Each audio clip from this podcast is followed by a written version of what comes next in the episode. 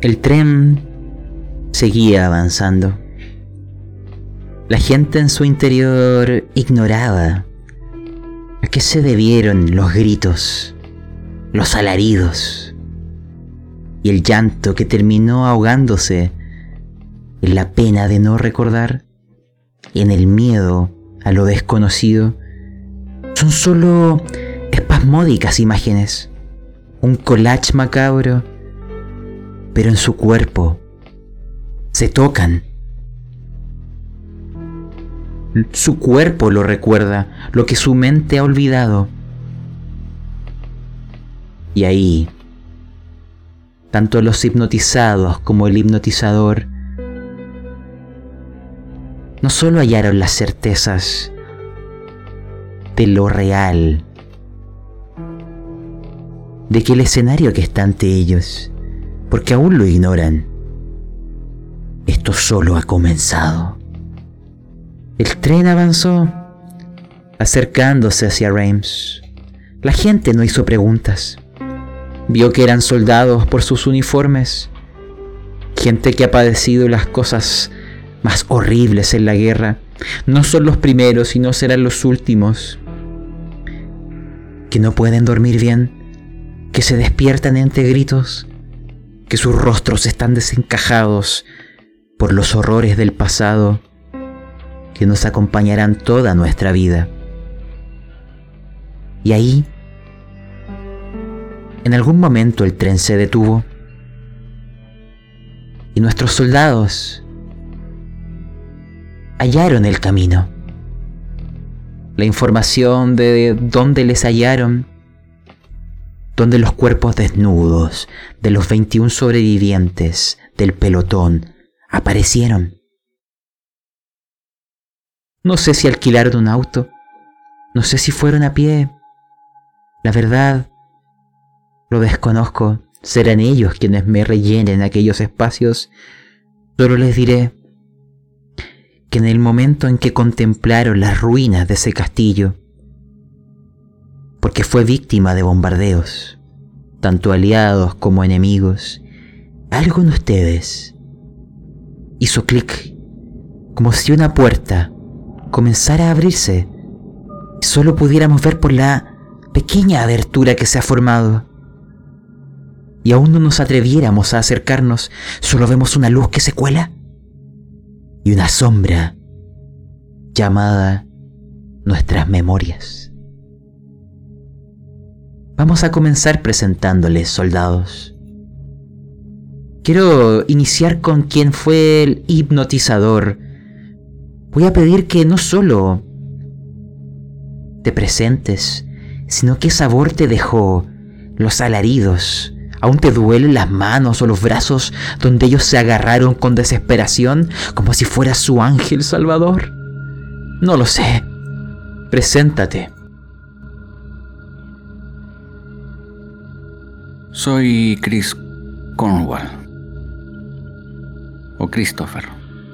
Chris es para los amigos.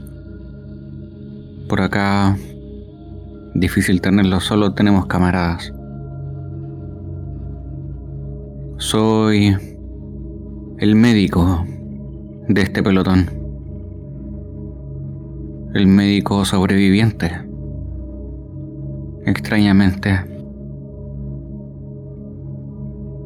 Aún cierto siento cómo se enterraron las uñas de mis compañeros.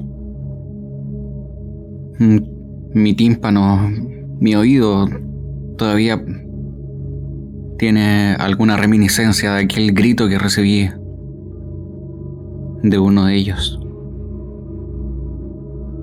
Fue inquietante. He tomado notas, las apunté en mi libreta. No me despego de ellas. El viaje hasta acá fue complejo creo que algo nos decía que nos alejáramos de acá. Pues el conductor, un manco, conduciendo un, camión, atravesando zanjas donde yacían cuerpos, explosiones, infantería quemada, edificios destrozados. Aún se huele el humo de la pólvora. Aún se siente el perfume del petróleo ardiendo. Siento que debemos alejarnos, pero tenemos una misión. Así que continuaremos por el honor del, de nuestro pelotón. Quiero que ahora siga con su presentación. Tú, Brian Howe, el que gritó más fuerte, el que aún tirita.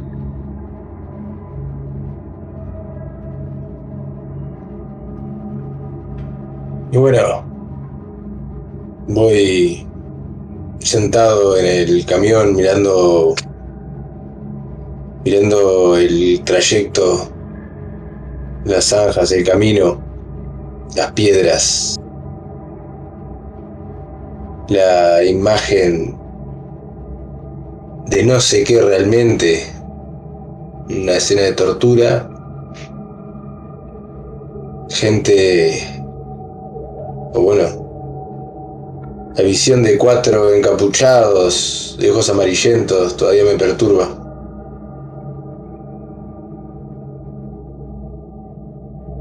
Voy tratando de controlar mis impulsos. Es para lo que me han entrenado. Para controlar y obedecer.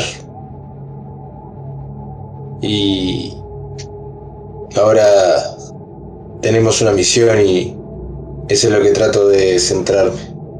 Descubrir qué diablo pasó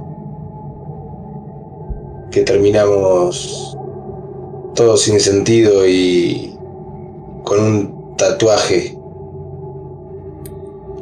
Es una misión de honor, así que bueno, tratando de combatir el terror. No esperaba esto de la guerra. Los horrores de la guerra son insospechados. ¿Cierto, James Holmes? Porque después de aquella sesión de hipnotismo, ese sabor que antaño te describí, tu boca, mientras mueves esa carnuda lengua, aún está esa reminiscencia a carne, a sangre tu boca lo recuerda, tu mente lo ha olvidado. ¿Quién eres? Mi nombre es James Henry Holmes o simplemente James H. Holmes. En casa me decían Jimmy, pero hace ya bastante de eso. Ahora, como militar, tengo que estar alerta. No me logro quitar el sabor de la boca. Ese metal tan característico de la sangre o de la carne cruda. No es algo que yo recordara realmente como si lo hubiese experimentado, salvo cuando en más de alguna paliza mi propia sangre llegaba a mi boca. Pero esto es diferente. No lo entiendo. Mi cuerpo siente pánico. Pero no puedo dejar que eso me eche para atrás. Venimos todos juntos, en esta ocasión solo tres de todo el pelotón, para poder encontrar pistas, alguna respuesta, alguna luz de esperanza que nos pueda devolver el honor de alguna forma. No puedo entender cómo llegué a tener este tatuaje en el brazo. Me repugna de, cierta forma. Ni siquiera es de un estilo que yo hubiese elegido para un primer tatuaje. Pero bueno, tendremos que ver qué es lo que nos depara el destino en estas ruinas bombardeadas.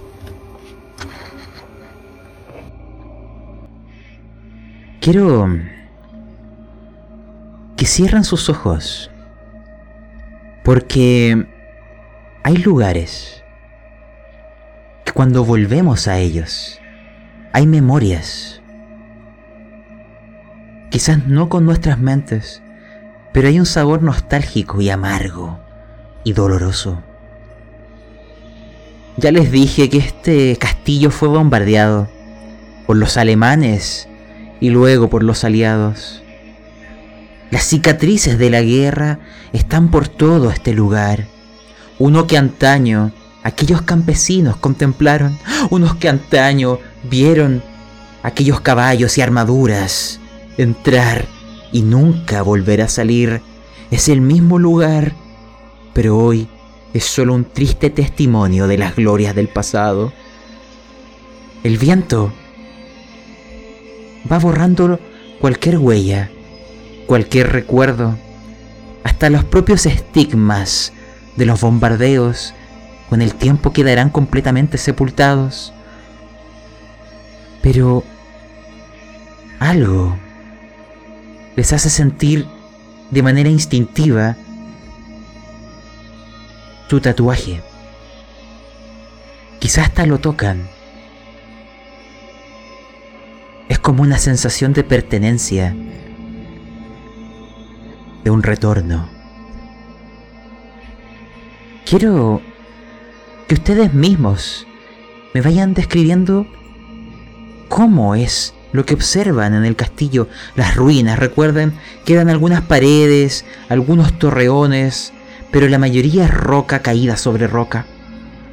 Pero yo no sé si está plagado de árboles o hay algún riachuelo. El escenario es tan borroso. No quiero recordarlo. Ustedes me tendrán que ayudar. Así que quiero que se describan a sí mismos, desde una cámara aérea. ¿Cómo van adentrándose en este lugar? ¿Qué es lo que hay? ¿Cómo podrían contarle a alguien? Porque aquí podríamos decir que comienza vuestra historia. La mesa se la dejaré a Brian Hope. Quiero que él comience contándonos. Adelante. Eh, la vista es desoladora. Eh, el terreno está diezmado, deshecho. No queda ya vegetación prácticamente. Las bombas destruyen todo, no solo a los soldados. Quedan pedazos quebrados, astillas, rastros de incendios. Eh, las bombas no solo explotan, también incendian. Es todo muy caótico. Eh, hay cráteres, zanjones. Y el camión frena. Bajamos. Yo salto, iba a la caja. No había lugar en la cabina para, para los cuatro. Salto de, entre el barro y, y busco a mis compañeros que descienden en ese momento desde la cabina. Muchachos, ¿vamos a entrar directamente o, o vamos a rodear el edificio? Considero que sería bueno dar un rodeo. Por lo menos para mirar alrededor, revisar algo que nos pueda ser útil y posteriormente ingresar.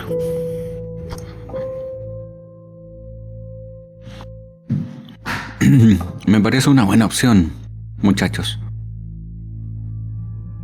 Y miro al edificio. Debe ser quizás de unos 20 metros de altura. A la derecha hay vestigios de alguna torre que pudo haber sido más alta. Como bien decía Brian,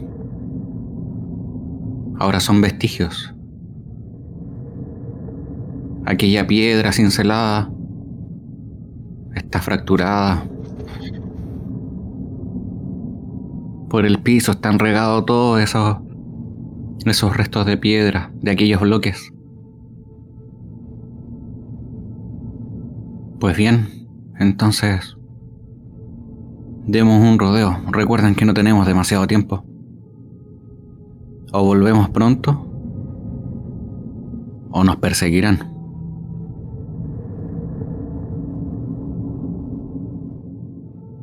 Miremos desde el cielo a estos tres seres que caminan entre los escombros sin saber, sin recordar. Quiero pedirles a cada uno la misma tirada. Vayan a su hoja. Quiero saber si lo... No solo si lo ven, porque quizás hasta lo presienten. Quiero saber si son capaces de seguir las migajas. Migajas que quizás ustedes mismos dejaron seguir rastro. Lancen.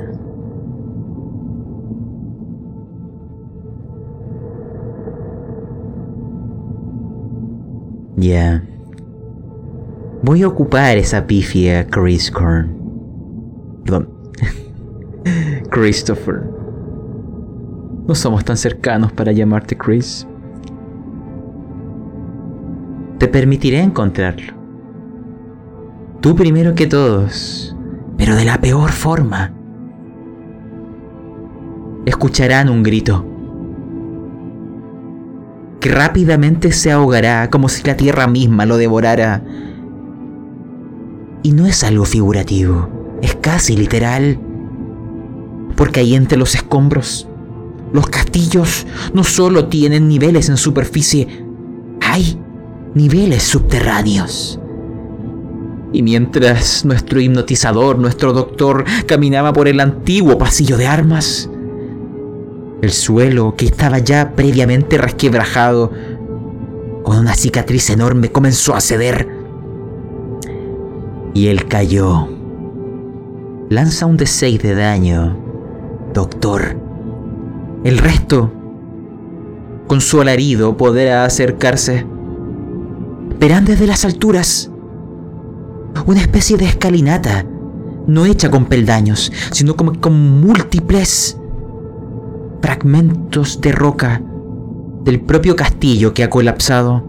En muchos de ellos encontrarán restos de sangre, de tela, de una tela peligrosamente familiar. Y, doctor, tu propia pifia. Voy a seguir. ¿Por qué tendrás que lanzar cordura? Te voy a contar algo porque parte del techo se dio y gracias a eso la luz del sol te permitirá ver parcialmente. Soy piadoso.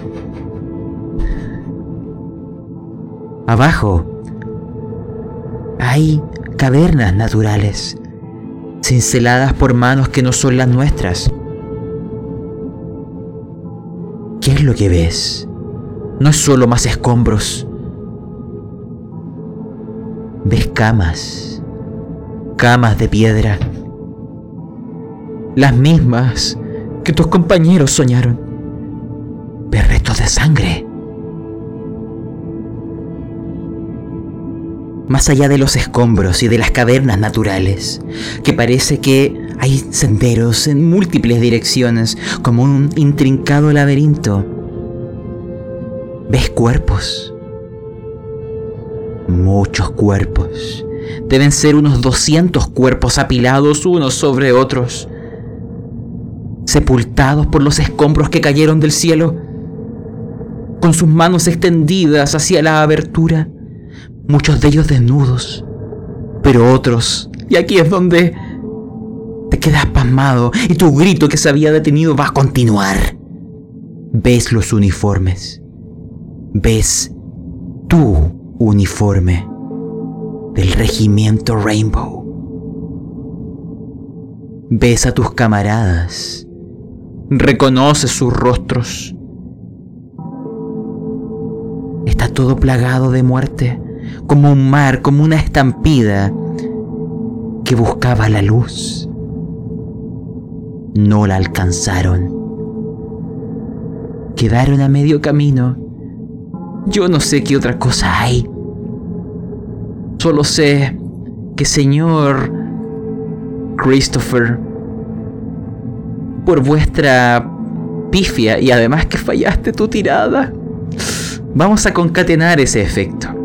Voy a darte el resultado máximo de pérdida, 6 puntos por esta visión. Por lo tanto, y continuando tu triste pifia, quiero que tú entres en locura, que nos narres qué es lo que verán tus compañeros al descender y seguir tu grito como una guía hacia sus memorias. La mesa es tuya.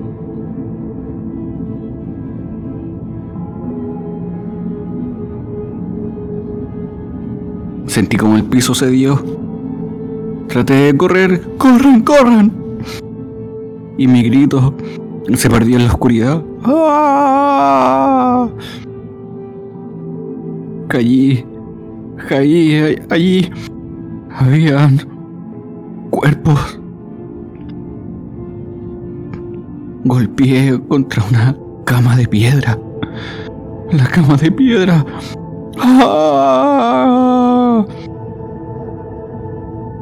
Intento levantarme. Y cuando apoyo mis manos en la cara de un compañero, estaba hinchada. Mi mano es como si hubiese entrado en gelatina. Mi mano estaba dentro de su cabeza. ¡Ah!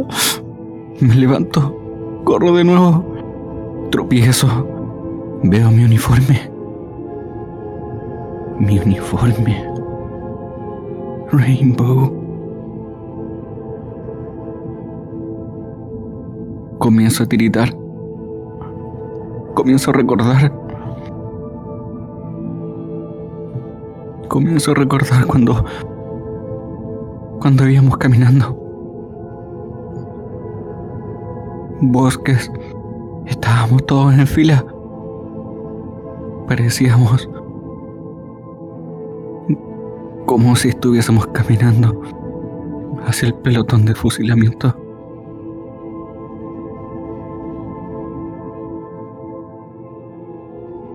Quiero con por piedad. Dejarte ahí por un momento. Son libres de actuar ahora Brian y James, el alarido del doctor. Una mezcla de peligro y de miedo. Luego un silencio y el horror. Recuerden que ustedes están en superficie. Para acercarse, me lo pueden narrar, pero intentar descender es una tirada de trepar. La mesa es vuestra.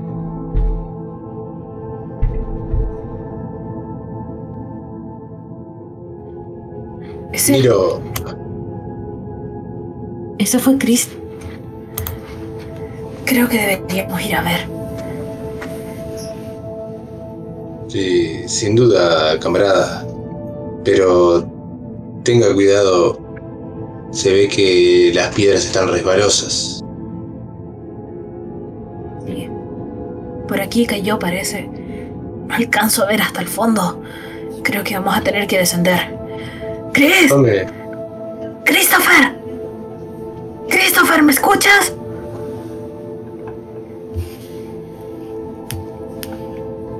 Solo ven a Christopher mecerse hacia adelante y hacia atrás, llorando. Tiene algo agarrado en, su- en sus manos. Es un uniforme. No le responde. Está perdido en sus pensamientos. ¿es mucha la caída, Master? Si ustedes llegaran a fallar trepar, eh, sufrirían algo de daño, pero no como el que sufrió nuestro doctor. Eso fue una pifia. Son, son unos metros, 5, 10, 15 metros. Eh, no te. No te diré cuánto daño es. Es que es. No, no, son- por son- pasarla. es que no es una caída en vertical. Hay una pendiente con múltiples rocas en donde resbalarse sería caerse por lo que sería una pendiente de detritos, de rocas dispersas. Bien. Vamos con cuidado, compañero, no queda otra que. que descender sobre nuestros pies y nuestras manos. Sí, hay que ir con cuidado. ¡Ah! ¡Mierda! Eso dolió. Así es, señor James, sufrirá un punto de daño. O sea, ahí te lo resté. Muy bien, señor Brian. Creo que me aceleré al bajar. Tal vez eh, estaba más polvoroso cuando bajé yo. No te preocupes, ahí pudiste bajar bien por lo menos. Pero no canten victoria aún. Voy a cambiarles la canción. Para que descendamos juntos al Averno. Imagínense esta escena. Están frente al doctor. Christopher sigue balanceándose. La luz que se cuela por la abertura es la que ilumina todo este sector y el rastro de muerte. Miran hacia atrás. Esa misma luz, esa misma pendiente, esos mismos bloques. Lo recuerdan de la sesión de hipnotismo. El camino hacia la luz. En algún momento ustedes recorrieron este sendero y por eso les encontraron arriba, cercano a este castillo. Miran hacia atrás, ven a sus compañeros en uniforme y a otras personas. Ellos no lo lograron. No tuvieron vuestra suerte. Y quiero, no el doctor, los otros dos lancen descubrir. Y espero lo fallen. Adelante.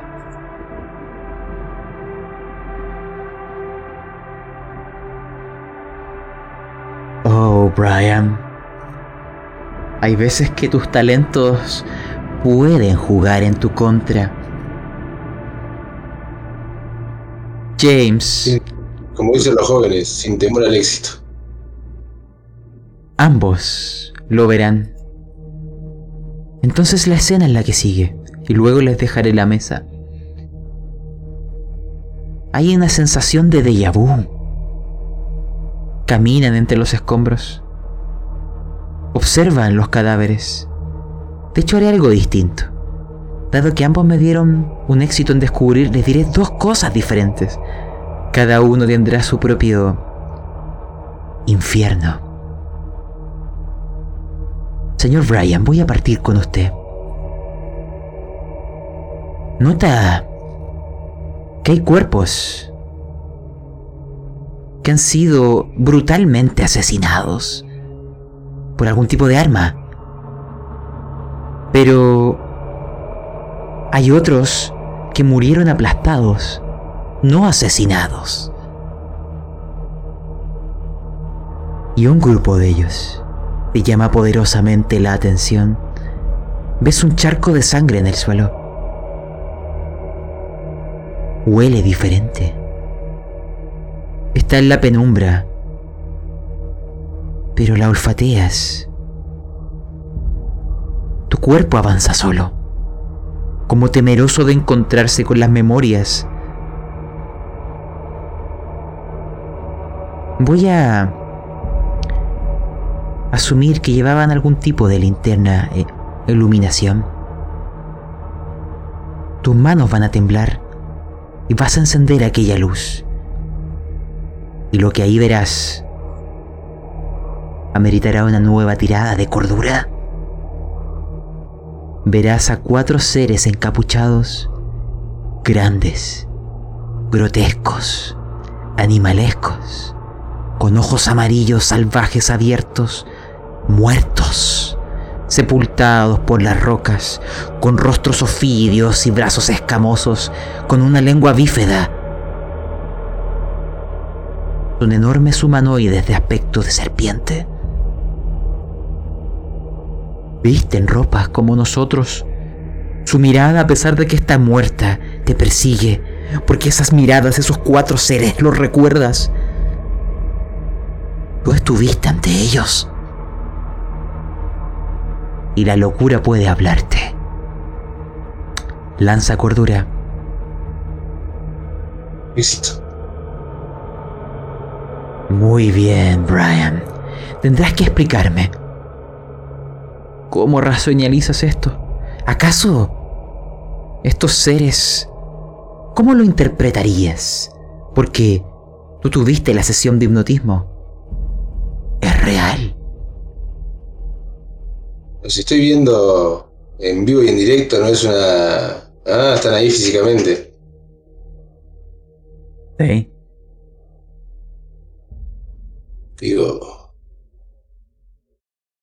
Malditos alemanes. No tienen... No tienen ningún tipo de... No sé la palabra adecuada. No tienen ningún tipo de escrúpulo y están usando bestias como soldados porque no se animan a luchar por su propia mano y mandan esto. Eso me pasa por la cabeza. Son soldados manipulados de alguna manera. Se deben haber cruzado con algún lagarto, estos degenerados. Y mandan estas criaturas horripilantes a pelear contra nosotros. Hasta ahí va su cobardía. Primero esas trincheras cómodas como hoteles y ahora esto. Mandan bestias al combate. Y una última pregunta. ¿Eres el único que lo ha visto? Tú decidirás si contárselo a tus compañeros, porque estas memorias existen en cada uno. Cambiaré al otro de ustedes. James, tú descubrirás otra cosa.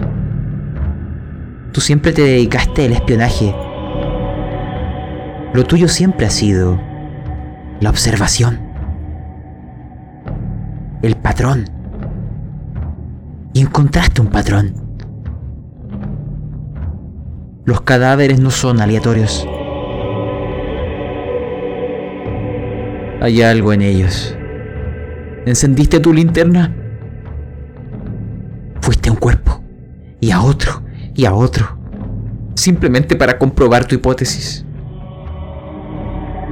Mientras tu rostro sudaba cada vez más, mientras tus manos tiritaban, y mientras te tocabas el tatuaje en el cuerpo y de reojo mirabas dónde estaban tus compañeros, porque lo entendiste.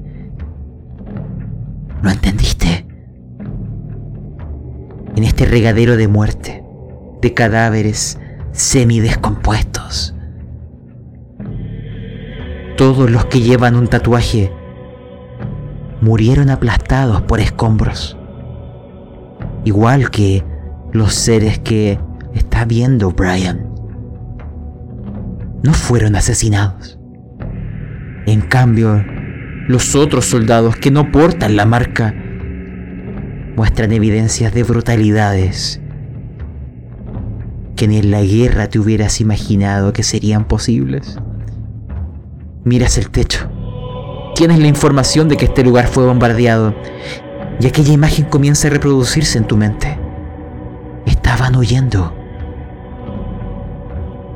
Mientras el techo caía sobre sus cabezas, mientras los aviones bombardeaban sin saber que aquí algo estaba pasando. Tú y los otros 20 son los únicos que lograron ascender hacia la vida. Lanza cordura.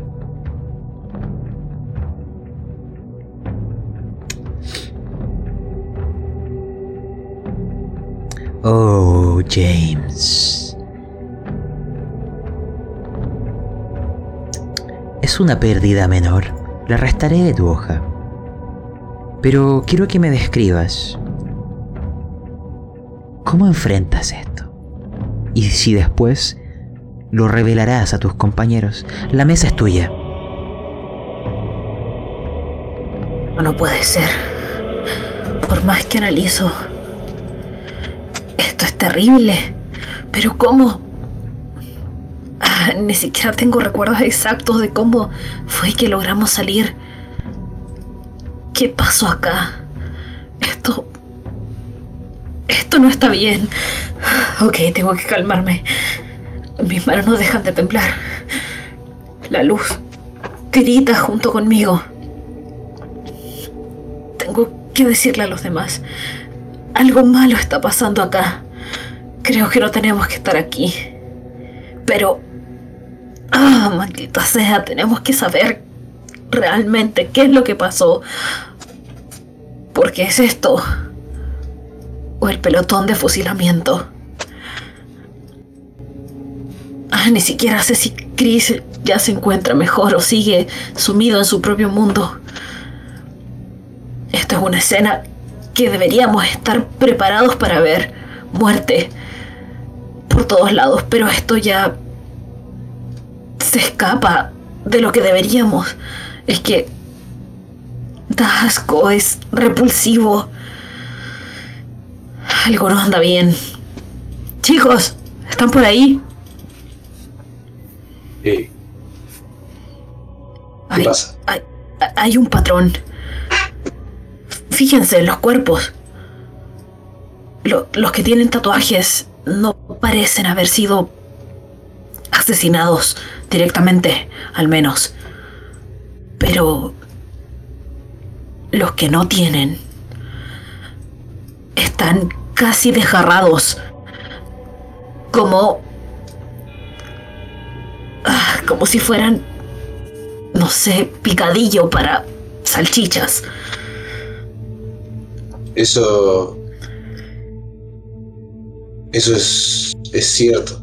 Pero si quieres ver algo más impresionante, mira hacia ahí y le señalo con la luz de mi lámpara. La apunto hacia donde están los. Los hombres lagarto ahí aplastados, ¿verdad? Están aplastados bajo los escombros. Mira, Carajos. eso mismo pienso. Deben ser algún cruce de estos alemanes con alguna bestia, alguna cuestión, algún arma, algún arma nueva. Por algo nos vencieron. Venían estos, estas criaturas del demonio. Criaturas se escapan de la razón de Dios. Esto no está bien. Chris. Chris, ¿estás bien? Por favor, responde. ¿Cómo estás? ¿Qué?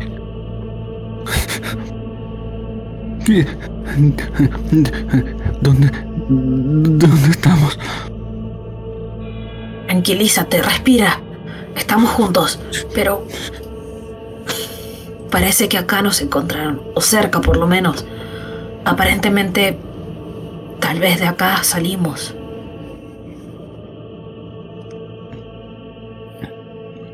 Rostro de Chris está paralizado de un lado.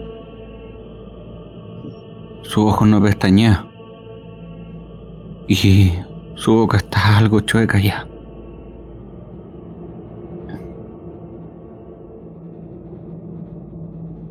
Aquí. Aquí estuvimos. Aquí estuvimos. ¿Qué ha pasado? ¿Qué ha pasado? No lo sé. Eso mismo quiero saber. Y tenemos que descubrirlo. Por el bien de nuestros compañeros. Bueno, los que quedamos. Así que, levántate. Recompor... Reconfórtate. Estamos todos aquí. Vamos. Eres un soldado. ¿cierto? Sí, sí. Sí, claro que sí. Claro que sí. Estamos preparados para esto. Tengo, tengo que escribir esto, tengo que escribirlo. Hay que escribirlo, hay que escribirlo. Me voy, me voy a su lado. Me aparto. Saco mi libreta y tiritando comienzo a escribir. Anoto. Allí hay, hay camas de piedra. Aquí hay muerte. compañeros aplastados. Regimiento Rainbow.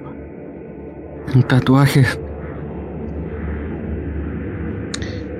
Hay una pregunta que quiero hacerles. Cada uno podrá decidir libremente.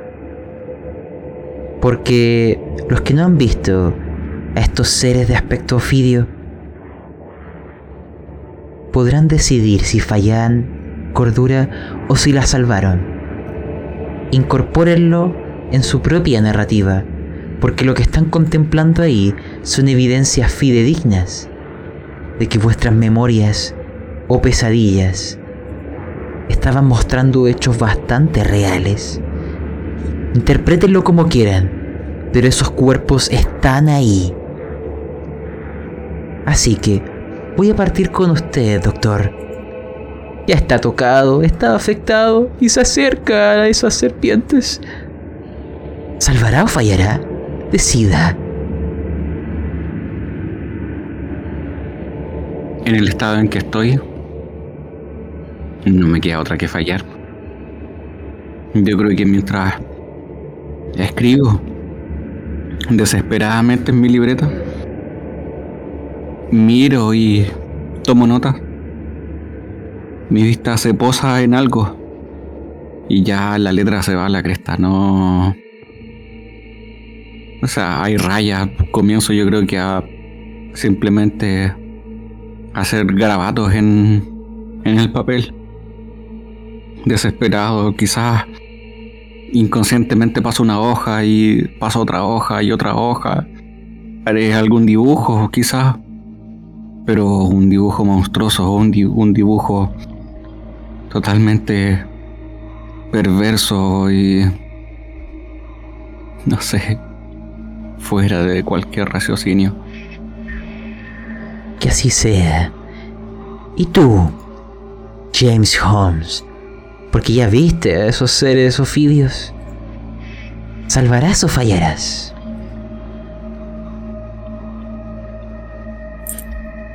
Manda en cuenta todo lo que hemos visto acá y que mi compañero Brian dio una explicación bastante lógica dentro de todo.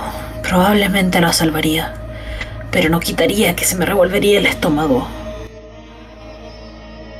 Tal vez incluso vomitaría un poco y lo escupiría hacia un costado. Al fin y al cabo, el olor a muerte entra demasiado profundo en la nariz. Entonces, frente a ustedes tienen la evidencia que los libera de la culpa. Aquí está el regimiento. No huyeron de la guerra murieron a causa de ella. Pueden ocupar esto y volver. ¿O quieren seguir avanzando? Mientras lo piensan, todos lancen. Escuchar.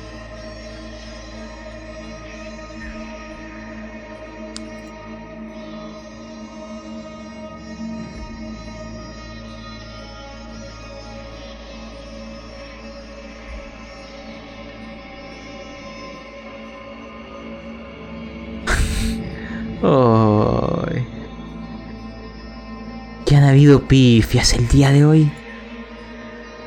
Por lo tanto, es como que si me dijeran...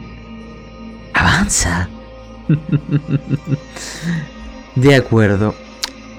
Señor Holmes, vuestra tirada eventualmente le daré uso. Por ahora, díganme qué harán.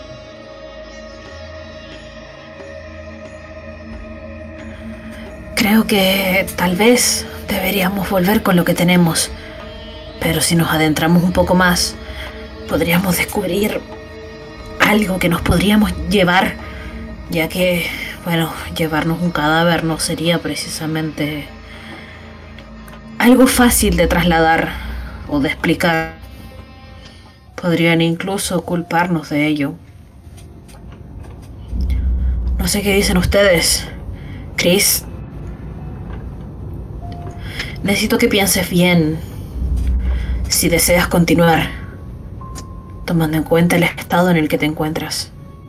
Y Brian, ¿tú qué opinas? ¿Continuamos? Yo. Yo creo que.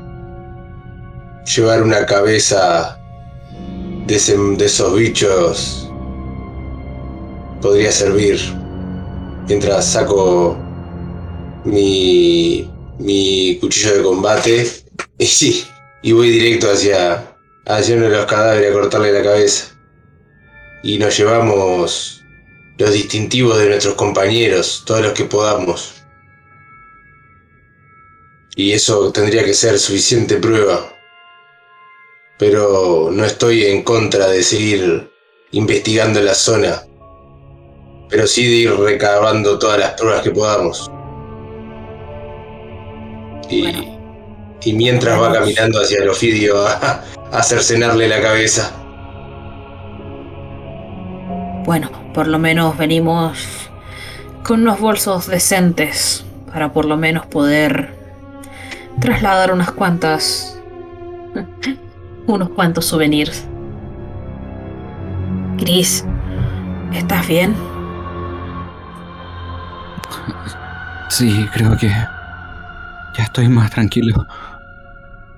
Discúlpenme, muchachos. Discúlpenme, muchachos. Yo creo que solo me exalté de esto, de verdad que... mm, No... No lo puedo digerir todavía. Y comienzo a vomitar. Sobre todo ahora que, ve- que veo que. que Brian está cercenando esa cabeza.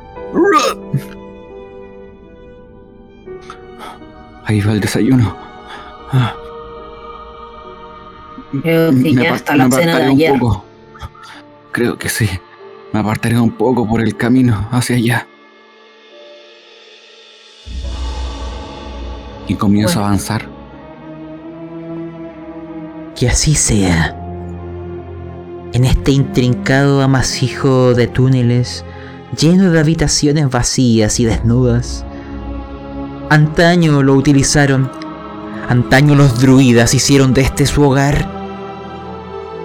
Y otros que llamaron brujos. Porque la comunión entre lo humano y lo divino ha existido desde antes desde mucho antes. Pero eso ya son vestigios olvidados y literalmente sepultados bajo esos enormes bloques. La cabeza del Ofidio está contigo, soldado. Guárdala en ese bolso. Una pregunta, ustedes van juntos, estoy asumiendo. Claro. ¿E- es así? Somos un equipo. Y no hay. Tenemos que ir juntos. Supongo que no hay mucho espacio tampoco, ¿no? Es un pasillo.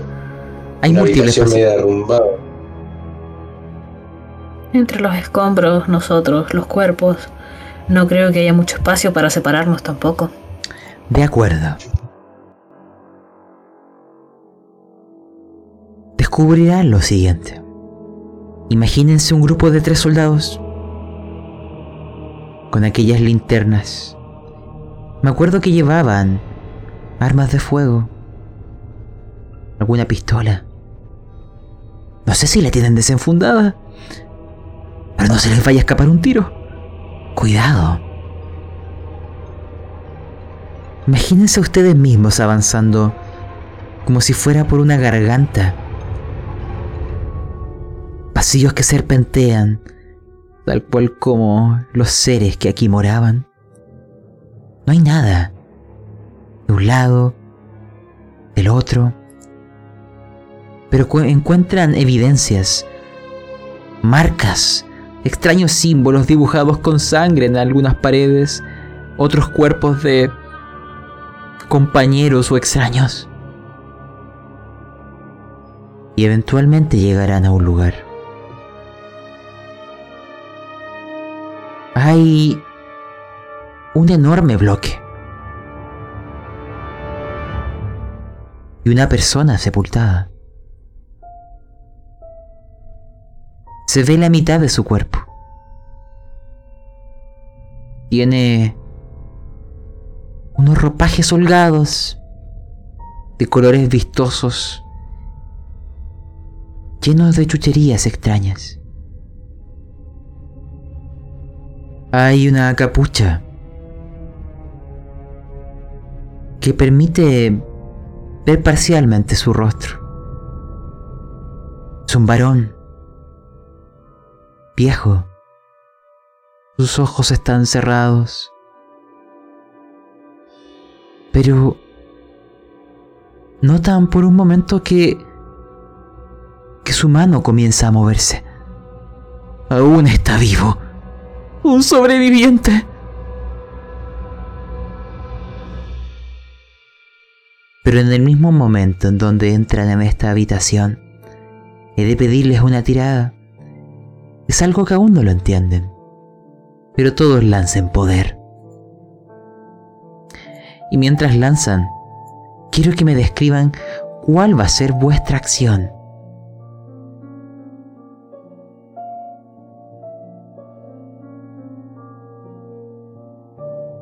¿Cuál va a ser nuestra acción, Master? Les pregunto. Y yo me arrimo al, al, al herido, obviamente. Y hinco una rodilla en tierra y lo observo detenidamente. A ver si no tiene nada en las manos. De acuerdo. Actuaste demasiado rápido. Quizás hubieras consultado al doctor. Doctor. No, si está loco. Se lo digo. Aún en su locura es certero. Nadie podría sobrevivir a eso. Pero aquel hombre abre los ojos y te toma de las manos. Sus ojos de un verde que parece de un amarillo muy intenso. ¿Recuerdas esa mirada? Sus manos tocan tu brazo. Su boca hace un sonido. Y tendrás que ahora, no por la primera tirada, porque hay algo en el entorno. Hay un aire distinto. Lo han editado bien. Pero tú, soldado, con lanza con el morado. Nuevamente, poder. Esta dificultad es en difícil.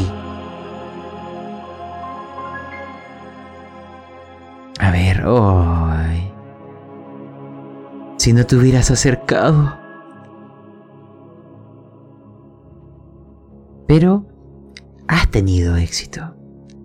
Te voy a describir lo que sucede y tú me vas a narrar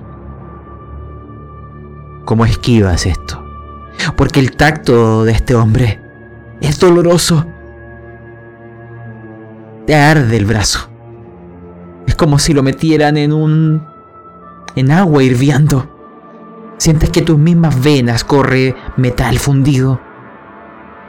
Quizás aquello, en un acto instintivo, te permitió moverlo. Hay marcas que quedarán ahí para siempre. Pero tú mismo descríbemelo y dime qué le dices a este pobre hombre moribundo.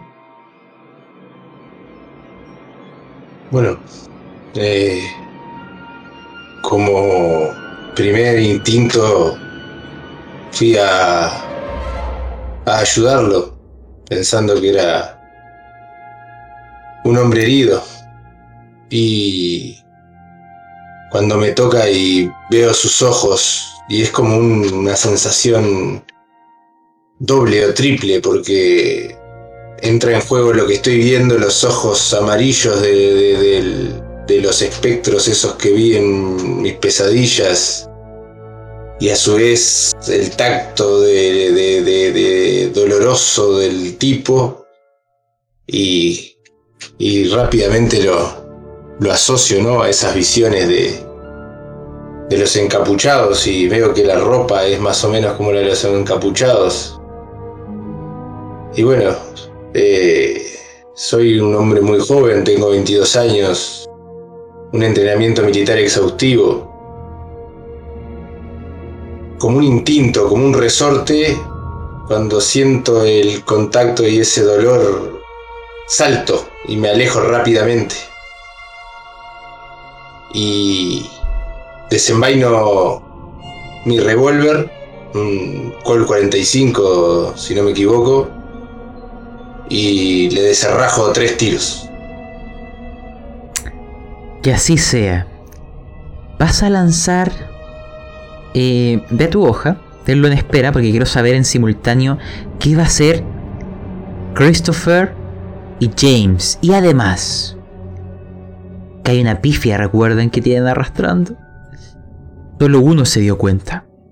Así que te lo diré a ti, James. Hay algo acercándose. Rápidamente. Escapas ahora, podrás evitarlo.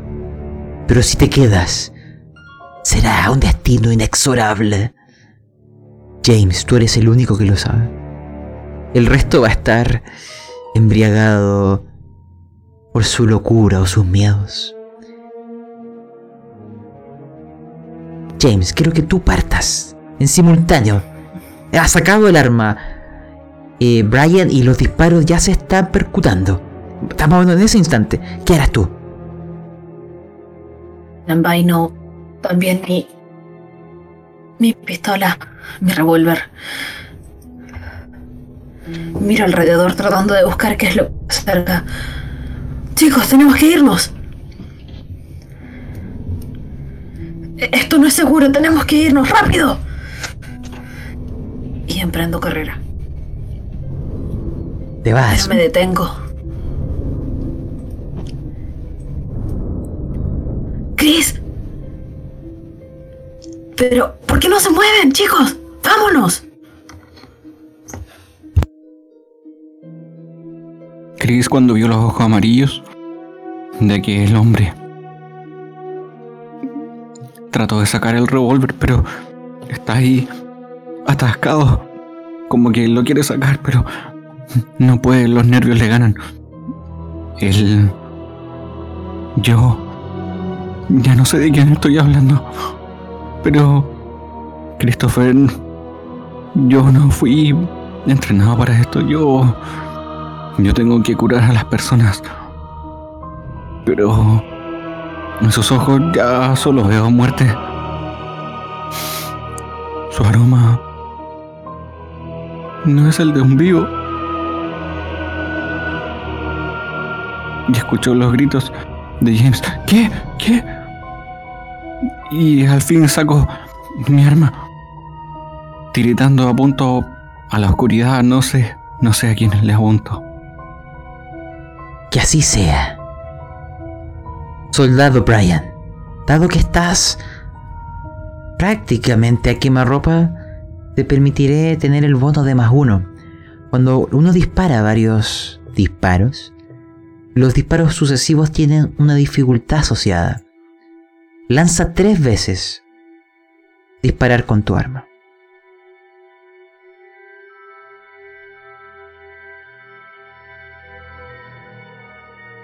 Mientras tanto, Em, dispararme. Sí, no, no sé este, este revólver qué características tiene. ah, ¿no lo tienes agregado? No sé. Yo no lo Bien. agregué por lo menos. Está agregado, está en armas. Revólver Col 45. Ahí mismo tiro con el verde. Sí, con el verde, tres veces.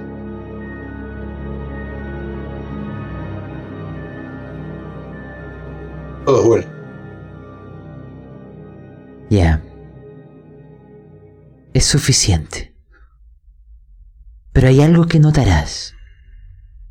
Dentro de tus disparos, algunos perforarán su cuerpo, su torso, imagínalo. De él saldrá un icor hediondo, verdoso. El primer disparo no parece haberle hecho nada. Se sigue moviendo. El segundo, nada. Te sigue mirando y su brazo se sigue acercando hacia ti. Y es solo el tercero el que le da en la cabeza. El que hace que sus movimientos se aletarguen y que sus ojos comiencen a cerrarse nuevamente. Pero te dirá algo. Ya nadie puede detenerlo. Solo es el comienzo.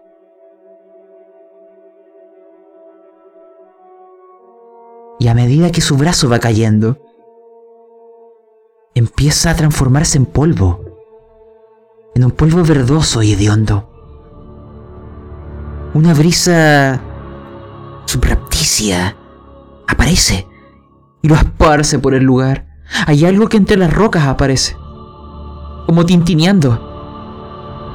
Parece absorber aquel verdor. Es una criatura pequeña, como dos amasijos de, de pelo, con cuatro patas como una araña y dos antenas que brillan. Nunca habían visto un ser así. Cae en vuestra mano. El ser va caminando y saltando por el aire y eventualmente parece desaparecer como si hubiera sido un sueño pasajero. Te dio la sensación de que devoró lo que quedó de este ser, depredando a los que depredan. Y fue ahí donde escucharon algo. Las voces de vuestro compañero alertándoles llegaron tarde. Solamente a James le permitiré tener ventajas en lo que pueda intentar hacer ahora. Porque el resto vio otra cosa.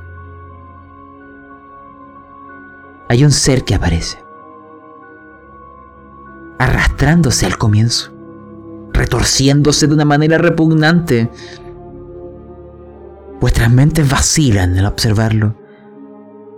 Les recuerda lo que acaban de ver, pero es al mismo tiempo más diferente, grotesco, degenerado. Es una serpiente gigante. Tiene brazos, brazos abortados, deformes.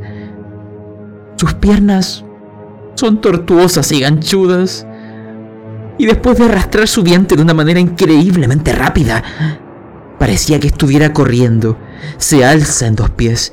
Es sumamente alto. Sus labios se retorcen. Son moteados muestra sus desnudos colmillos como agujas y se abalanza contra ustedes. No elegiré a Holmes porque fue el único que estuvo alerta. Entre ustedes dos, láncenme suerte. Quien tenga el peor resultado será mi blanco.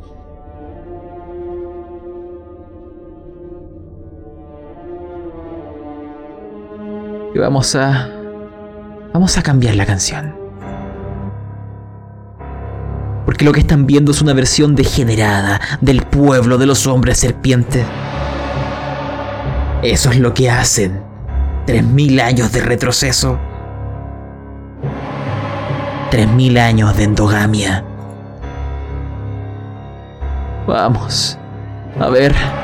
¡Ay, señor Brian! Tienes que actuar rápido. Lo único que te permito hacer es esquivar. Acabas de disparar. En el momento que tú te das la vuelta verás una enorme sombra que se abalanza en el aire. Sus garras, su, col, su boca es tan grande que podría devorarte de un solo mordisco, sacarte la cabeza si quisiera. Tienes que lanzar, esquivar. Ya, yo voy a lanzar su tirada de ataque. Si te empato o supero, Veamos. Mientras tanto, el resto tiene que decirme qué hará. Lo siento. En este caso, como él está atacando, te vence, debías superarlo. Señor Brian, son... es un golpe de muerte. 16 puntos. Explícame, ¿cómo este ser gargantuesco, que es como de 3 metros de altura, un ser humanoide ofidio, con sus fauces, con esos colmillos enormes como agujas, en un solo movimiento, en un destello, te despedaza. Nárrame tu fin. Sí mismo. Cometí la imprudencia de la juventud, tal vez.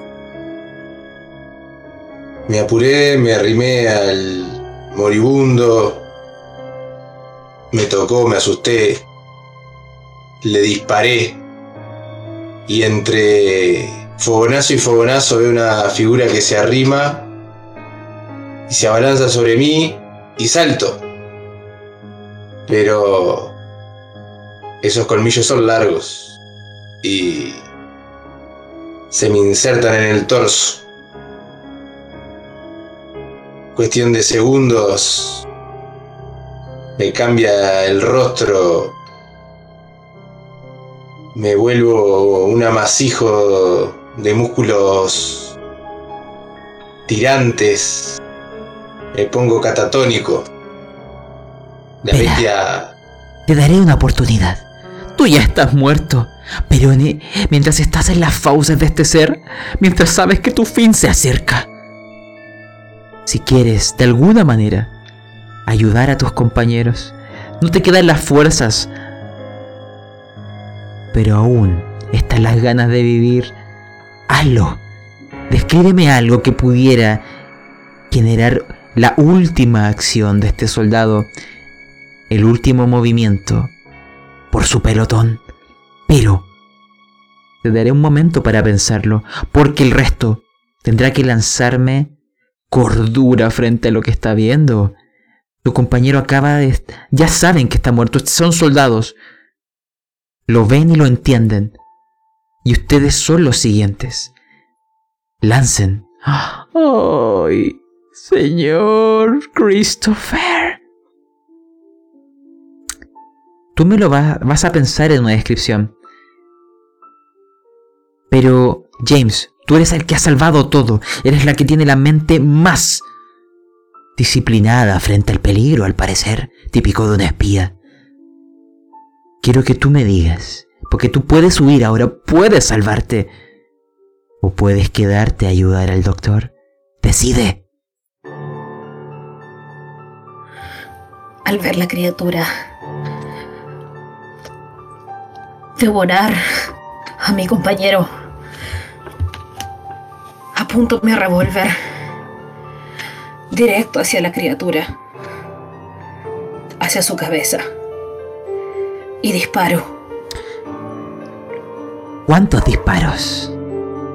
Pueden ser hasta tres. Tres.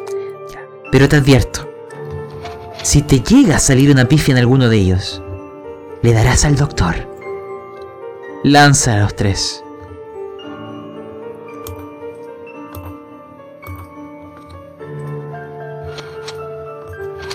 Muy bien. Hay dos de ellos que lo lograrán. Dos disparos, dime dónde le llegan. ¿En la cabeza? Porque no caerá. Seguirá en pie.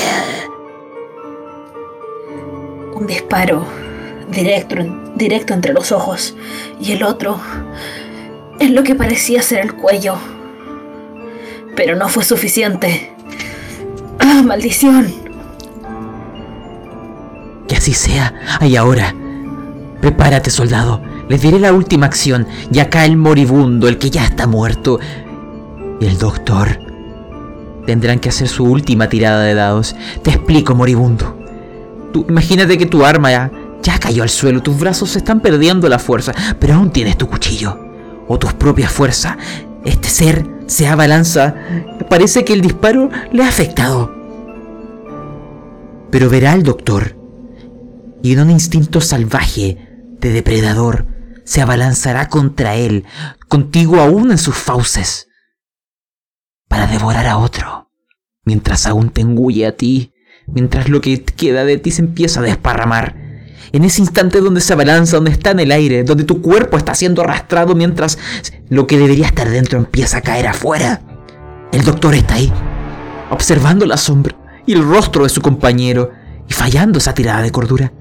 Es ahí donde ambos tienen que proponerme no solo qué va a ser el doctor, sino qué puedes hacer tú en tu último hálito vital. La mesa es vuestra.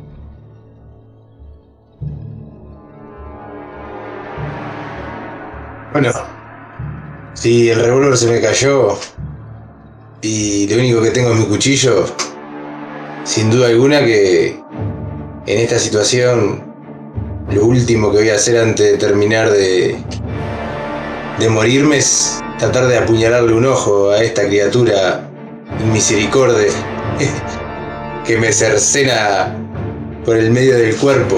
Me imagino una, una situación de esas como cuando, cuando un cocodrilo agarra agarra un pequeño antílope o algo de eso y lo cierra en las fauces y lo empieza a sacudir en el aire y, y el animal se mueve y me imagino la misma situación ahí, me tiene prendido por el medio, cortándome las tripas y revoloteándome en el aire, pero son segundos, segundos.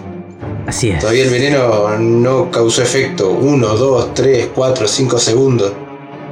Quiero dispararle, se me cae el revólver con la otra mano, saco el cuchillo y se lo tiro. A ver si. si lo puedo cegar. Mira, lo único que te voy a pedir para intentar hacer esto es demostrarme que puedes desafiar el dolor a este nivel. Sálvame constitución. Si lo logras, te permitiré hacer el daño del cuchillo. ¡Oh! Extremo. Un gran soldado. Lanza el daño del cuchillo. El impacto es automático. Está como navaja. Y en ese momento también, nuestro doctor, porque vas a contemplar todo esto, A ver. Cuatro puntos. Ya, lo notas, le pegó en el cuello. Em, se lo empezó a rajar, se está desangrando, está al borde de la muerte, se tambalea, se empalidece. Por un momento duda, pero el momentum de su movimiento le impulsa a seguir. Sus fauces ya se han abierto. Doctor, ¿qué harás? ¿Ocuparás tus manos para impedir que te devore? ¿Te moverás en una voltereta? ¿Qué harás? Ocurrió todo muy rápido. Disparos. Uno rajó mi ropa. Otro disparo. Este chico, el grito. Su deseo de vivir, sus ojos. Aquel cuchillo en aquel cuello. Pero esta bestia sigue hacia adelante. Doy unos pasos hacia atrás. Tenía el arma en mi mano. Grito. ¡Ah, maldito! Me abalanzo un poco hacia adelante, cierro los ojos y disparo. Adelante. Lanza. Y que las estrellas te sean propicias, Christopher Cornwell. Muy bien. Paro, disparo, disparo. A lo mismo. Con eso es suficiente. Quiero que tú me describas. Porque le matarás. Adelante. Aquella bestia estaba llegando sobre mí. La vi. Eran casi dos metros de altura. Quizás un poco más. Se estaba abalanzando. Yo estaba cayendo ya. Apunta hacia arriba, cerré los ojos. Tres disparos. Y sentí el cuerpo pesado encima mío. aquel hedor pestilente comenzó a bañar mi uniforme. Aquella criatura pesaba como una pared de piedra. Creo... Creo que también me ha bañado la sangre de este chico, de Brian. Claro que sí. Quiero... Por piedad, por respeto. Imagínense que la escena empieza a bajar sus revoluciones. Esta criatura enorme, fidia, salvaje y desfigurada, empezará a transformarse, a diluirse, a licuarse a sí misma, lentamente. Pero en ese instante, cuando sus fauces ya empiezan a apretar con menor intensidad, quiero que ustedes tengan la oportunidad no solo de despedirse, sino que Brian nos pueda transmitir sus últimos momentos, sus últimas palabras. Cambiaré la canción para ti. La escena es vuestra. Descríbanme la despedida de un soldado, otro miembro del pelotón Rainbow.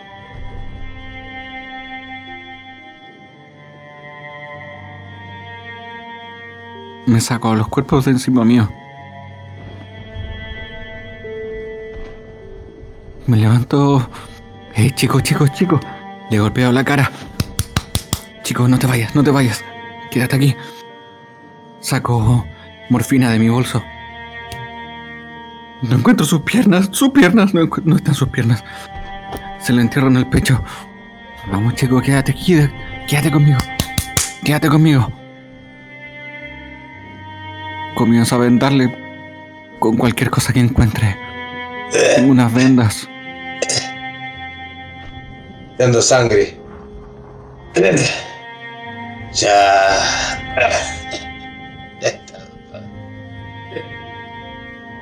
Ya no tengo. Salvación. Pero Fuiste muy valiente. eh. pudimos matar a esta bestia, doctor. ¿Y ahora quién llevará su cabeza? Lleven. Lleven las pruebas y limpien mi nombre. y el del resto de los muchachos. Eso haremos, compañero. Eso haremos.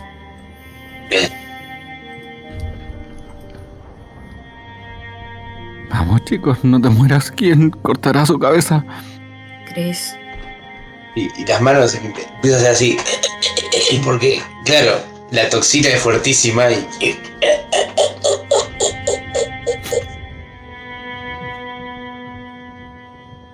Entre babas de, de, de, de peje lagarto fundido y tripas.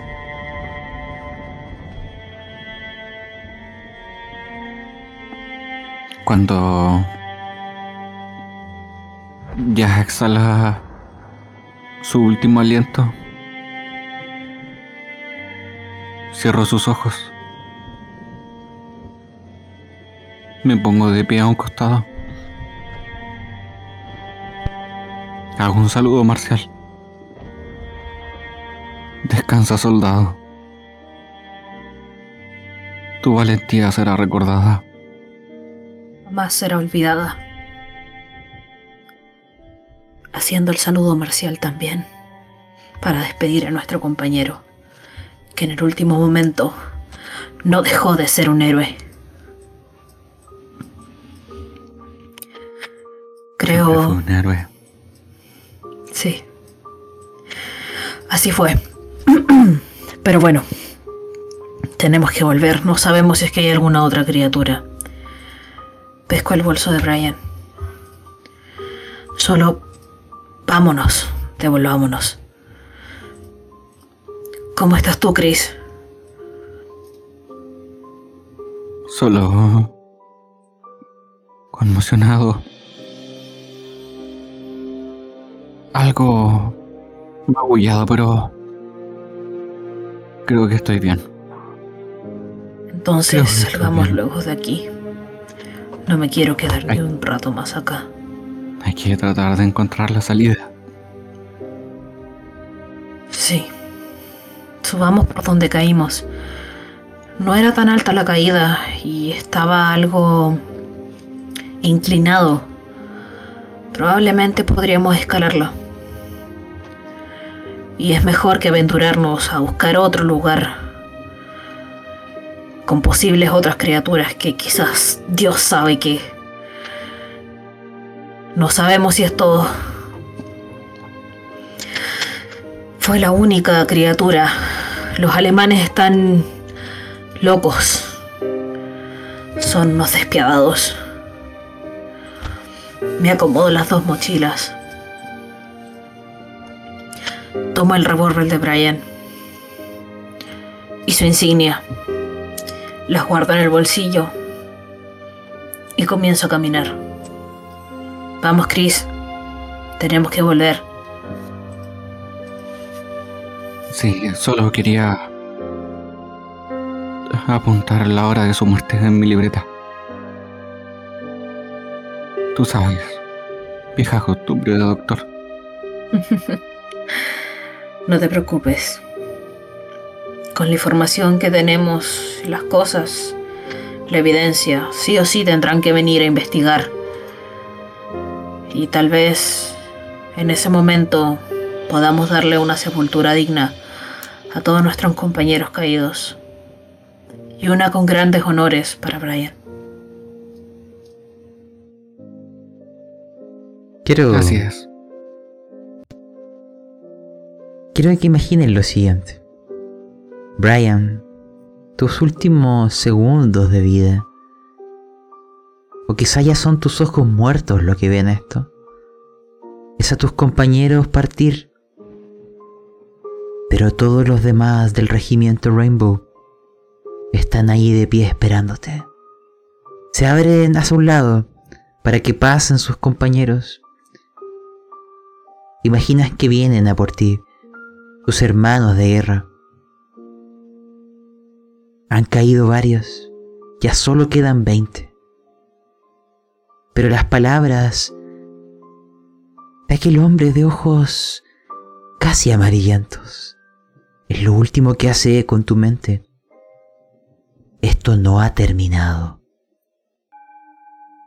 Imaginen que los sobrevivientes logran volver a superficie. No se encuentran con otro peligro en el camino. Ascienden hacia la luz, tal cual lo hicieron en el pasado. No sabemos quién era ese hombre. No sabemos quiénes eran estos seres. ¿Por qué tenemos esta marca? No lo sé, no lo sé, no lo sé. Hasta el día de hoy me lo pregunto. Solo puedo decirles que cuando volvieron con las autoridades militares a los subterráneos llenos de cadáveres en el castillo, vuestros cargos fueron retirados.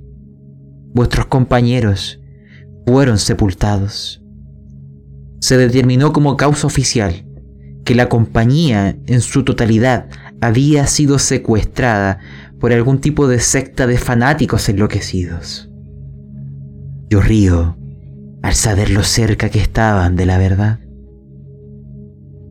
El 11 de noviembre termina la guerra. Y ustedes serán repatriados a Estados Unidos. Richard Harper, lamentablemente, sigue en coma. Es el único de los que sobrevivientes del regimiento Rainbow que no ha podido despertar. Imagínense que cuando comienzan su viaje de vuelta, con la paz de que dejarán estas tierras, todos los del regimiento se reúnen y se despiden con una convicción de que no volverían a verse. Estaban muy equivocados. Han pasado cuatro años. Nos encontramos en Estados Unidos. Desde... Desde aquel tiempo, muchos de ustedes ya han rehecho su vida. Tienen familias, algunos tienen hijos. Pero no hemos perdido el contacto por completo. Dentro de los sobrevivientes del regimiento estaba Francis Campos, al que le llamaban el guardián, ahora un prestigioso abogado. Él se ha encargado de organizar medio en broma y medio en serio un club de excombatientes llamado Los Ratones de Guerra. Y él ha organizado un par de encuentros al año. Y gracias a eso, todos los miembros del ex regimiento Rainbow se han mantenido en contacto, menos Richard Harper, quien continúa en estado de coma, pero ha sido trasladado e internado en una clínica privada en Arkham. Y es precisamente en uno de estos encuentros en donde quiero que me cuenten un poco de su nueva vida y que también quien va a ser el futuro nuevo soldado del regimiento nos cuente un poco lo que desee en este instante porque este es el escenario. Estamos en Nueva York. Estamos en uno de estos encuentros que organiza Francis Campos. Hay una docena de ustedes. Los demás se han excusado porque no podían asistir nos encontramos comiendo, están con sus parejas. Si es que las tienen. Si tienen hijos, no están aquí, están en sus casas. Quiero que brevemente me cuenten cómo ha cambiado vuestra vida en estos cuatro años. Voy a comenzar por Christopher Cornwell.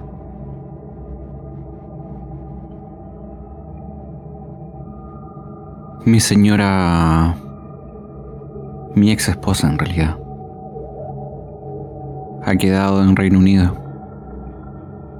en Londres, junto a mis hijos. Yo, después de toda esta... de toda la guerra, de toda la muerte, de lo que viví aquí en aquel castillo, no volví a ser el mismo.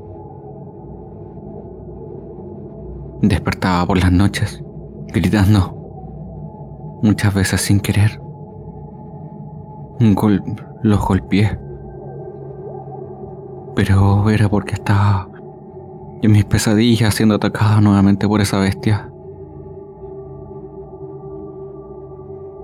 Finalmente viajé a Estados Unidos. Esperando rehacer mi vida en realidad. Pero aún ejerciendo la medicina, aún trabajando como doctor. Vivo en un apartamento solo, pequeño. El departamento es un caos. Libros por doquier. He dibujado en las paredes incluso a esta criatura. Me atormenta, así que la, tapo con un cuadro. Pero necesitaba poder expresarla de alguna manera. Nadie me creería. Y ahí estoy, reencontrándome con viejos compañeros. Brindo, digo salud, qué alegría verlo, pero por dentro soy un amargado, no quiero estar ahí. Todo esto me ha cambiado. Pero al menos te reencuentras con James Holmes. La última vez que le viste fue en las profundidades de ese castillo, en donde murió vuestro viejo camarada, Brian Howe. James, cuéntame un poco qué ha sido de ti en estos cuatro años. En realidad me ha ido bastante bien. Al volver me casé. Tenía una novia de hace tiempo, pero jamás nos casamos ya que no me gusta ser pesimista, pero no se sabe si uno va a volver. Y si bien le hubiese convenido la vida de viuda, no era lo que ella quería. Así que tuvimos a una parejita de adorables pequeños revoltosos. Los llamamos Elizabeth para la niña y Brian para el niño, como mi compañero. Mentiría al decir que duermo tranquilo, ya que de vez en cuando las imágenes vuelven. Pero Marie es comprensiva y me ha ayudado a superar todas estas etapas complicadas. Tengo un trabajo modesto en un pequeño periódico ah, de otra ciudad. Viajé específicamente para esta reunión. Mis hijos se quedaron con la hermana de mi señora. Es una solterona bastante agradable, excepto cuando se embriaga, pero no entremos en detalles. Por lo menos aquí estoy con Marie, disfrutando del encuentro. Veo un poco apartado a Chris. Me preocupa. Sé que no ha estado del todo bien. Pero tampoco hemos vuelto a hablar, así que no sería muy cortés de mi parte el intentar indagar de inmediato en su vida privada. Así que solamente lo saludo levantando mi jarra, mi copa.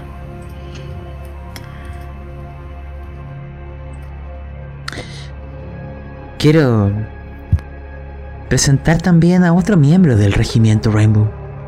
Antes no sabíamos su nombre, pero ahora él puede decirnos quién era y qué ha sido de él en estos cuatro años.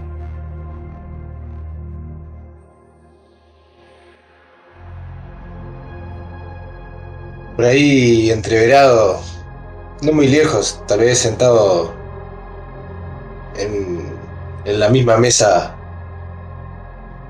que, que estos dos señores se encuentra Jerry Bautista, uno de los sobrevivientes de, de la brigada Rainbow. Es un picaflor, soltero. Ha vivido con varias mujeres, pero no es la vida en pareja lo que él busca. Es un romántico, un enamoradizo. Acá viene llevando los traumas de la guerra como puede, trabajando en esto y en lo otro, porque algo hay que hacer. Y bueno, ahora en esta reunión de ex combatientes, de ex soldados, de supervivientes de de aquella guerra, de la gran guerra. No es fácil, no es fácil. Muchos muertos, muchas heridas, muchos traumas. Se nos nota, se nos notan las caras. Algunos los recuerdo claramente de la época de instrucción. Jóvenes idealistas, confiados, y miranos ahora. Cuatro años después, cascarones vacíos diría, arrugados, melancólicos, una sombra de lo que fuimos y de lo que podríamos haber sido. Y ahí eso, reflexionando, con un vaso de whisky en la mano, dándole la tercera vuelta para que se enfríe con el hielo. Y mirando tal vez al doctor y reconociendo en sus gestos mis sentimientos. Quiero que dejemos para una próxima ocasión el seguir conociéndoles, porque hay algo que debo de contarles con mucho dolor. Imagínense que mientras comían, acompañados algunos de sus parejas, contándose de sus vidas, recordando viejas hazañas. A ustedes tres. Keeper, Francis Campos, les comenta y luego lo empiezan a escuchar todos con mucha atención. Él les dice que desde el final de la guerra, el misterio del tatuaje que todos llevamos se ha convertido en una obsesión para mí. Solo había conseguido descubrir que era un signo con un fuerte significado esotérico, pero ahora recientemente entré en contacto con Michael Olive. Es un profesor de filología alemana de la Universidad de Miskatonic. Al parecer un compañero suyo de la facultad, actualmente en paradero desconocido, estudió durante mucho tiempo este signo con mucho interés. Pero eso no es todo. Eso no es todo. Investigadores, voy a cambiarles la canción porque quiero que entiendan esto justo en este encuentro, justo en este instante, como si las estrellas fueran propicias.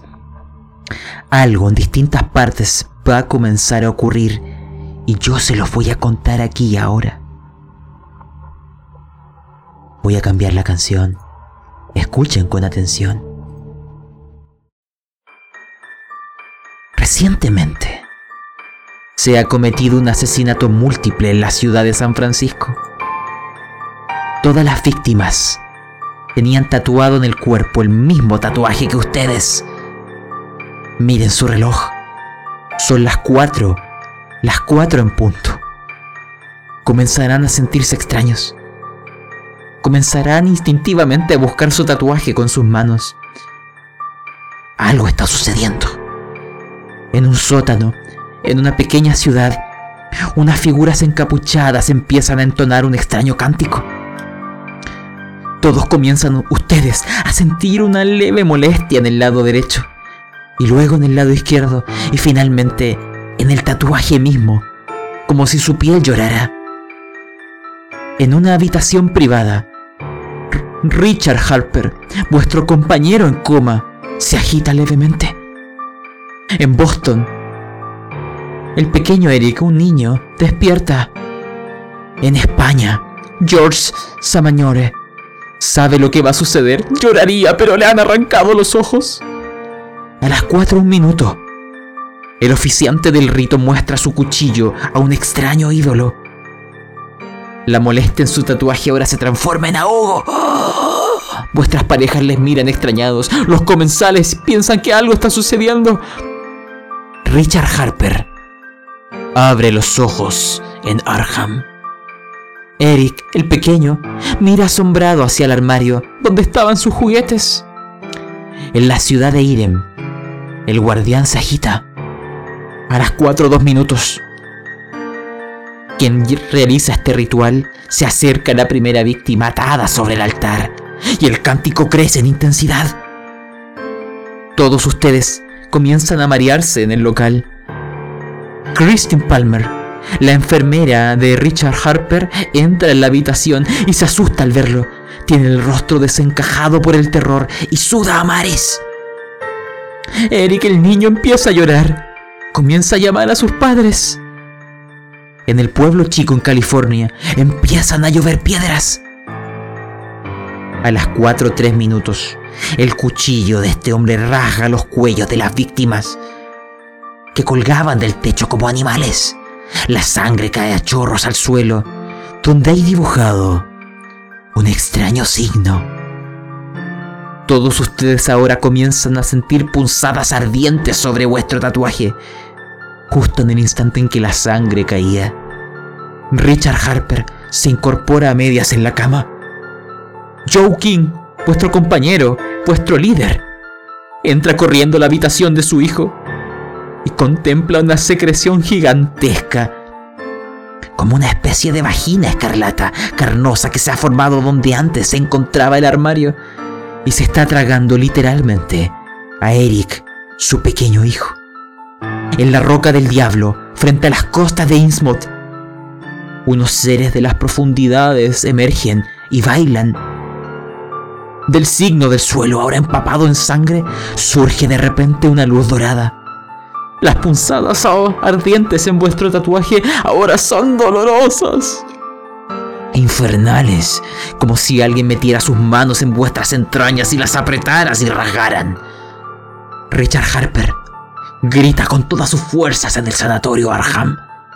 Joe King se lanza de cabeza por esa extraña abertura escarlata en un intento desesperado de salvar a su hijo. En Cthulhu comienza a moverse. Cuatro o cinco minutos, el cántico cesa de repente. El dolor desaparece de inmediato. Richard Harper vuelve a caer a su cama, entrando nuevamente en coma. Aquella especie de protuberancia escarlata que se tragó al pequeño y a Joe King desaparece en el aire, sin dejar rastro de ninguno de los dos. En algún lugar Nyarlathotep ríe. A las 4 o 6 minutos han desaparecido 12 niños. Todos eran varones. Todos tenían menos de tres años. Todos eran los primogénitos de los supervivientes de la segunda compañía del regimiento Rainbow. En cada una de sus habitaciones se encuentra ahora dibujado el mismo signo que tienen ustedes tatuados en vuestros cuerpos. Todos lo entienden, de una u otra manera. El dolor cesa. En algunas horas más se enterarán de que sus hijos han desaparecido y que el mismo signo ha dejado huella como respuesta, como culpándose y decir fui yo. Y ahí recuerdan las palabras que le dijo aquel hombre a Brian Hub en el castillo. Esto no ha terminado. Y con ustedes, en aquel local de Nueva York, mirándose sorprendidos, entendiendo que todos experimentaron lo mismo, y que los fantasmas del pasado vuelven a emerger. Que vuestras memorias aún siguen difusas. Que Richard Harper sigue en ese extraño coma. Entienden. Nuevamente. E incluso algunos lo piensan. Esto no ha terminado. Y con eso vamos a cerrar nuestra sesión. Así que, bueno, soldados, si quieren dejar vuestro testimonio o llorar por Brian, este es el momento.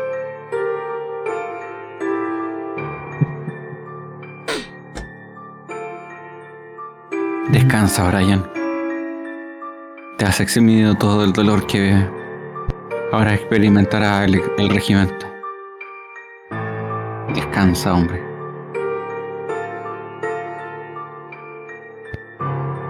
Oh, Brian. Muchas gracias por tu sacrificio.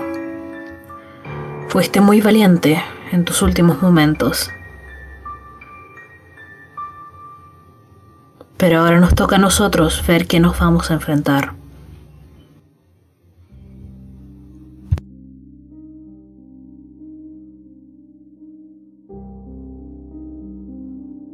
Y bueno, Brian debe estar sentado en una nube ahora, tocando el arpa, desafinando y.